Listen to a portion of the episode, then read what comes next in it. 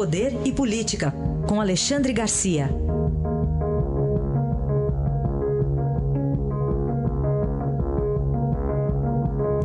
Alexandre, bom dia. Bom dia, Raíssa. Bom dia, Carolina. Bom dia.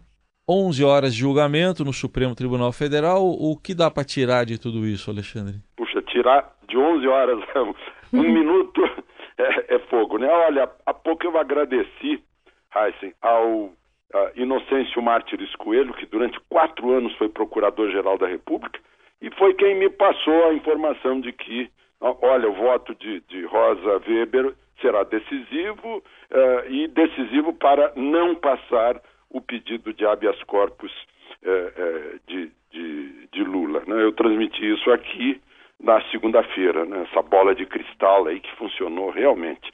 Bom, nós tivemos essas 11 horas, eu acho que foram muito didáticas a respeito da justiça brasileira, né? Depois daquele voto do voto técnico do relator Faquim, nós tivemos o voto queixoso do ministro eh, Gilmar Mendes, queixoso contra a, a, opinião pública, contra os meios de informação, né? ele tem sido alvo de, de manifestações, né?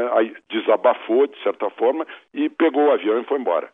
E, uh, tivemos um voto uh, que nos esclareceu a respeito de presunção de inocência e quem pode ser preso, do ministro Alexandre uh, Moraes, né? em que ele mostra que prisão não é a última instância, prisão é quando for em flagrante ou uh, ordem da autoridade competente, né, o que está na Constituição. E depois o voto brilhante, né, o voto antológico do ministro Roberto Barroso, que fez um raio-x da justiça brasileira e mostrou por que nós temos 65 mil homicídios por ano, por que tem tanto homicídio no trânsito e ninguém, ninguém é, é, é, é, é condenado, ninguém vai para a cadeia, porque tem pobre na cadeia e, e, e quem tem recurso para pagar, é, quem tem dinheiro para pagar recurso até o, a última instância está solto por anos, por décadas, né? fez, fez um, um, diagnóstico perfeito e não vai depender do Supremo corrigir isso, né? vai depender da legislação, do legislador. E, e depois tivemos, dava a impressão que seria uh, uma goleada e não foi, né? Terminou um empate.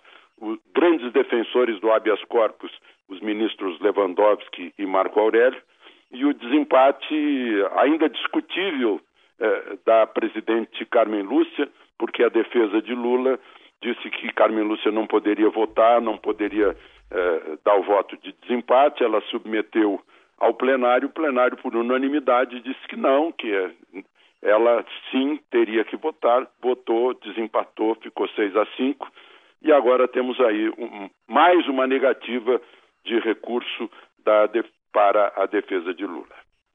E essa síndrome do preso político, hein, Alexandre? Pois então, aí, é aí que reside o problema.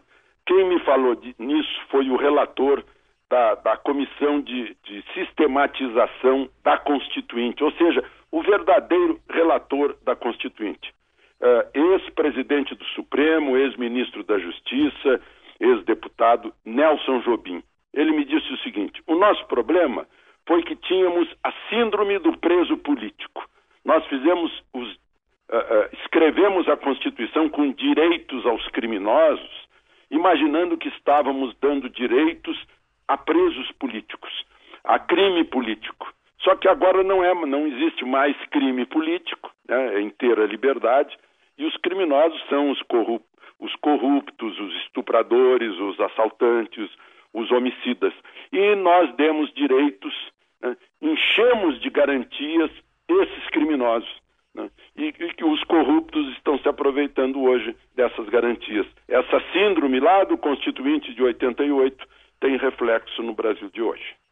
E para situar para o nosso ouvinte, ele foi ministro do Supremo, foi ministro da Justiça no governo Fernando Henrique, ministro da Defesa em qual governo, Alexandre? Ah, pois foi ministro da Defesa em que eh, eu, num dos, no do governo Lula, não governo foi? Governo Lula, é. Então, pois é. Pois ele, é. Ele, aliás, já funcionou como conselheiro jurídico de Lula muitas Sim, vezes. Sim, sem dúvida.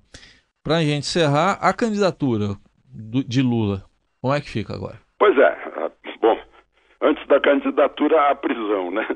Tem mais os embargos dos embargos, são esses problemas de que eu, eu falei hoje, né? cheio de embargo e recurso e tal. Ainda tem os embargos lá no Tribunal de Porto Alegre, uh, que certamente serão também passarão, né? E virá uma, uma comunicação do tribunal para o juiz Sérgio Moro, que presidiu na, na primeira instância esse, esse processo, e o juiz Sérgio Moro decide o momento, a data, né, o local da prisão, do cumprimento da sentença de 12 anos e um mês. Uh, depois disso, e ainda com isso, o PT, pelo menos até agora, não se manifestou diferente, tem dito que não tem plano B, que é Lula o candidato e que vão entrar com todos os recursos possíveis na justiça eleitoral para que ele seja candidato, ainda que enquadrado como ficha suja, em que não pode ser candidato. Então, nós vamos ter outra batalha jurídica aí no âmbito, primeiro, do, do, do eleitoral, depois, certamente, acaba no Supremo. Agora, eh, essa, essa teimosia, digamos assim, do PT, talvez vá fechando as portas para uma alternativa. Né?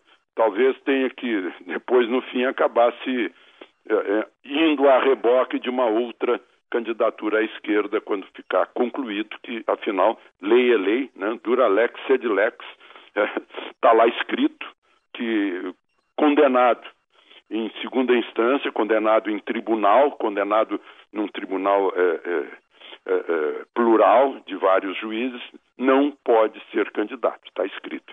Então, é, é uma teimosia do partido que pode estar cometendo um erro estratégico.